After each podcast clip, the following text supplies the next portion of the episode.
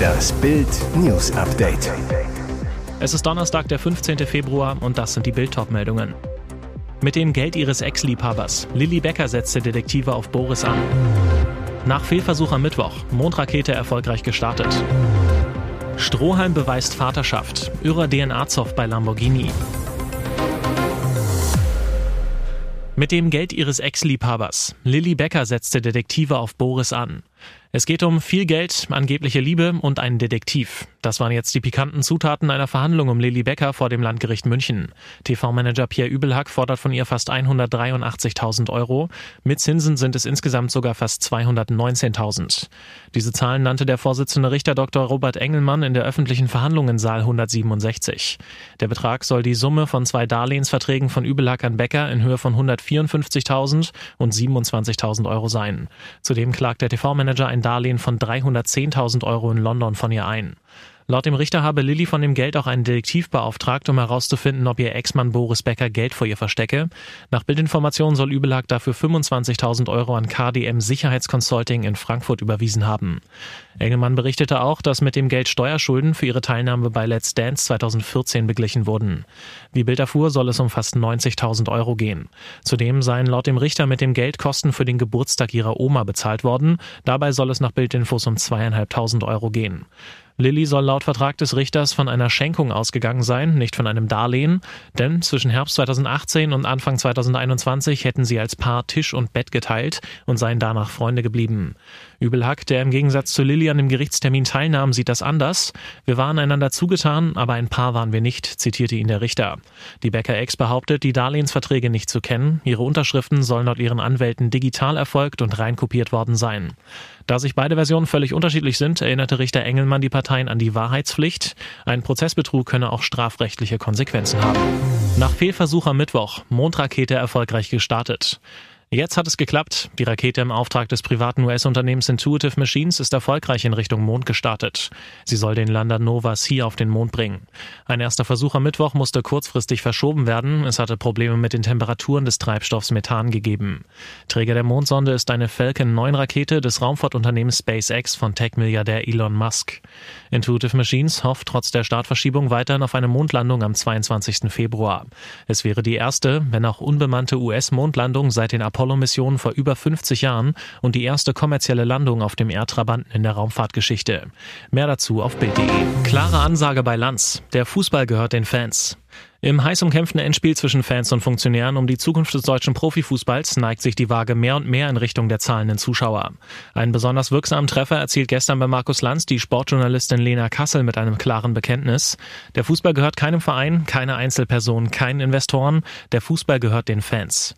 Denn, so die Expertin, die für Prime die Highlight-Show der UEFA Champions League moderiert, die Fans haben den Fußball erst zu diesem Milliardengeschäft gemacht. Die Fans haben dafür gesorgt, dass sehr viele Leute sehr, sehr viel Geld mit diesem Fußball verdienen können können. Kassels klare Ansage, jeder Verein, jeder Verband, jeder Verantwortliche ist in der Bringschuld gegenüber den Fans. Holt sie mit an den Tisch und hört ihnen verdammt nochmal zu. Ex-Nationalkicker Thomas Hittelsberger nutzte die Vorlage zu einer scharfen Kritik. Die Vereine haben es versäumt, ihre Mitglieder und Fans zu informieren, ein Stimmungsbild einzuholen und dann dementsprechend abzustimmen. Denn, so der WM-Dritte von 2006, die Fans, das sind jetzt nicht nur einfache Menschen, die nur ihr Ticket bezahlen und dann vielleicht noch ein Trikot und nicht weiter darüber nachdenken. Es gibt mittlerweile sehr viele Fans bei all den Clubs, die sich sehr tiefgehend mit dem Fußballgeschäft beschäftigen. Hitzelsberger weiter, jeder, der für einen Fußballverein arbeitet, muss wissen, man kann nicht mehr irgendwelche billigen Parolen rausgeben, geben oder irgendwas so leicht dahin sagen. Wie geht's jetzt am Wochenende weiter? Der Ball liegt jetzt im Strafraum der Funktionäre. Strohhalm beweist Vaterschaft. Irrer DNA-Zoff bei Lamborghini. Dieser Streit erinnert an eine italienische Tragödie. Der bizarre Gerichtsstreit zwischen der neapolitanischen Opernsängerin Rosalba Colosimo, ihrer Tochter Flavia Borsone und dem drittreichsten Mann Italiens, Antonio Tonino Lamborghini, nimmt weiter Fahrt auf. Die Damen behaupten, dass Flavia seine Tochter sei. Dagegen zog der Sohn des Firmengründers Ferruccio Lamborghini vor Gericht und verklagte beide wegen Verleumdung. Doch sie legten vor ein paar Tagen bei dem Prozess in Bologna einen heimlich erstellten Vaterschaftstest vor. Jetzt wird ihnen DNA-Raub vorgeworfen. Antonio Lamborghini gab zwar zu, dass er in den 1980er Jahren mal eine Affäre mit der Opernsängerin Colosimo hatte, er bestritt aber vehement, dass er Flavias leiblicher Vater sei. Der Unternehmer hat fünf eheliche Kinder, die jünger sind. Gegen die Behauptungen der Frauen zog er vor Gericht und gewann bereits eine Zivilklage. Mutter und Tochter wurden zur Zahlung von je 30.000 Euro verurteilt. Doch sie gaben nicht auf und engagierten vier Privatdetektive, die sich an die Fersen der Lamborghinis hefteten. Einer von ihnen beschaffte bei einem Gesangsauftritt von Lamborghinis ältester Tochter Elettra heimlich eine Speichelprobe von ihrem Strohhalm. Der dann in Auftrag gegebene DNA-Vergleich ergab, die beiden haben mit einer über 90-prozentigen Wahrscheinlichkeit einen gemeinsamen Elternteil. Dagegen poltert der Lamborghini-Erbe nun in den italienischen Medien. Meine Tochter Elettra und Flavia Borsone sind keine Schwestern und die DNA-Probe ist unrechtmäßig, sagte er der Zeitung Corriere della Sera.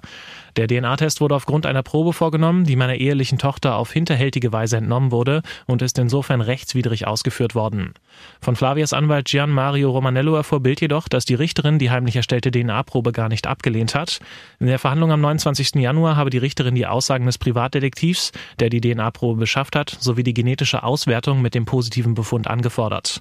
Beides werde am nächsten Verhandlungstag am 6. Mai vorgelegt und sei als Beweismittel zugelassen. Auch Kane spielt eine Rolle. So denkt Gyrassi über das Bayern-Interesse. Ihn wollen fast alle haben, auch die Bayern. Er ist noch gar nicht richtig vom Afrika Cup zurück, da wird bereits diskutiert, wohin es für Torjäger Sergio Gyrassi im Sommer geht. Wie Sportbild in der aktuellen Ausgabe berichtet, will der FC Bayern nach dem Saisonende einen neuen Vorstoß bei Gyrassi unternehmen, hat den VfB über das Vorhaben bereits informiert. Doch, was will der Goalgetter? Bild erfuhr aus dem engsten Umfeld des Profis, dass sich Gyrassi vom Interesse des FC Bayern geehrt fühlt, einem Sommerwechsel zum Rekordmeister nicht abgeneigt ist. Das Problem, Gyrassi will nicht als Nummer zwei hinter Bayern-Star Harry Kane versauern, daher kommt für ihn nur ein Doppelsturm mit dem Engländer in Frage. Fakt ist, meine Entscheidung über seine Zukunft haben Gyrassi und seine Berater bisher noch nicht getroffen, dass er über den Sommer hinaus in Stuttgart bleibt, gilt dennoch als unwahrscheinlich. Und jetzt weitere wichtige Meldungen des Tages vom Bild Newsdesk. Die Bayern können nicht mehr gewinnen. Nach der 0 zu 3 Klatsche im Bundesliga-Gipfel bei Bayer Leverkusen am vergangenen Samstag kassiert die Mannschaft von Trainer Thomas Tuchel mit der 0 zu 1 Pleite im Achtelfinal-Hinspiel bei Außenseiter Lazio Rom den nächsten heftigen Rückschlag. Und das, obwohl Tuchel in der Champions League auf personale Experimente verzichtete.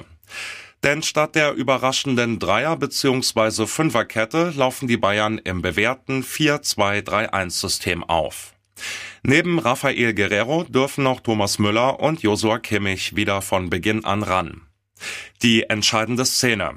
Upamecano trifft Isaksen im eigenen Strafraum mit offener Sohle heftig am Knöchel. Klarer Elfmeter und Rot für Upamecano in der 67. Minute. Ex-BVB-Stürmer Ciro Immobile verwandelt anschließend locker vom Punkt. Die Tuchel-Truppe ist bemüht, wirkt aber offensiv verkrampft und kann den Außenseiter nicht an die Wand spielen. Im Gegenteil.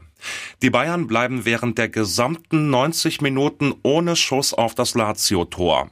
Erschreckend, der Rekordmeister läuft insgesamt 10 Kilometer weniger als die Römer.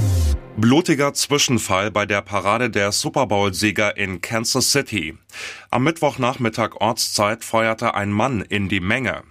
Während der Siegesfeier der Kansas City Chiefs fielen am Bahnhof der Stadt Schüsse. Mindestens 22 Menschen wurden getroffen, einer davon getötet. Das teilte die Polizeichefin in einer kurzen Pressekonferenz mit. Für die drei Kilometer lange Siegesparade hatten sich in der Nähe des Bahnhofs rund eine Million Chiefs-Fans versammelt, um ihre Super Bowl-Helden zu feiern. Die Stimmung war ausgelassen, als plötzlich am Bahnhof Schüsse fielen. Panik brach aus, Menschen verließen fluchtartig das Areal, sprangen über Absperrungen.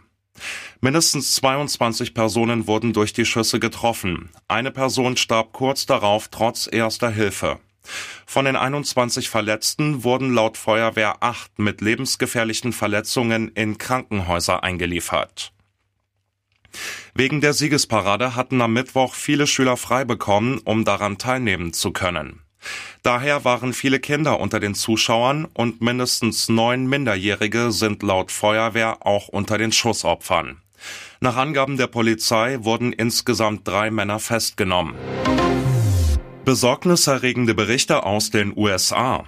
In der US-Hauptstadt Washington sind Spekulationen um eine mögliche Bedrohung der nationalen Sicherheit in den USA losgetreten worden.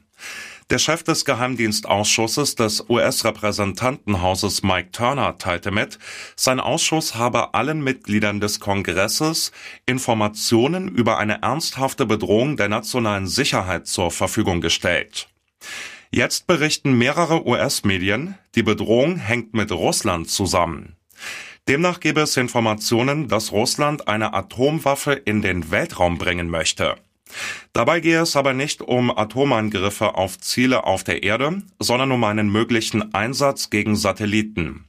Dennoch sei es sehr besorgniserregend und sehr heikel, sagte ein Informant zu ABC News und sprach von einer großen Sache.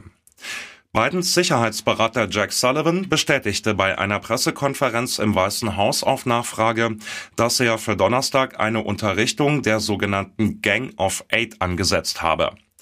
Der Gang of Eight gehören hochrangige Kongressabgeordnete beider Parteien an. So hatten sich die mehr als 200 Passagiere ihren Flug im Dreamliner Boeing 787 nicht vorgestellt. Statt nach Los Angeles ging es wieder zurück nach Amsterdam. Laut Airlife, einer Website für Nachrichten rund um Flugzeuge und Flüge, war der Flug KLM 601 für einen elfstündigen Non-Stop-Flug nach Los Angeles in den USA gestartet. Bereits nach rund einer Stunde gab es Probleme, da einige der Toiletten defekt waren. Der Kapitän wollte da bereits umkehren, die Passagiere überredeten ihn aber, den Flug fortzusetzen. Doch etwas über eine weitere Stunde später war nur noch ein Bordklo funktionsfähig. Die Maschine befand sich da bereits über Grönland. Nun blieb dem Piloten keine Wahl mehr. Er wendete den Dreamliner und nahm wieder Kurs auf Amsterdam. Es wäre den mehr als 200 Passagieren nicht zuzumuten gewesen, noch weitere Stunden nur eine Toilette zu benutzen. Nach insgesamt sechseinhalb Stunden Flugzeit setzte die Boeing 787 dort auf, wo die Reise begonnen hatte. Der ganze Flug ein Griff ins Klo.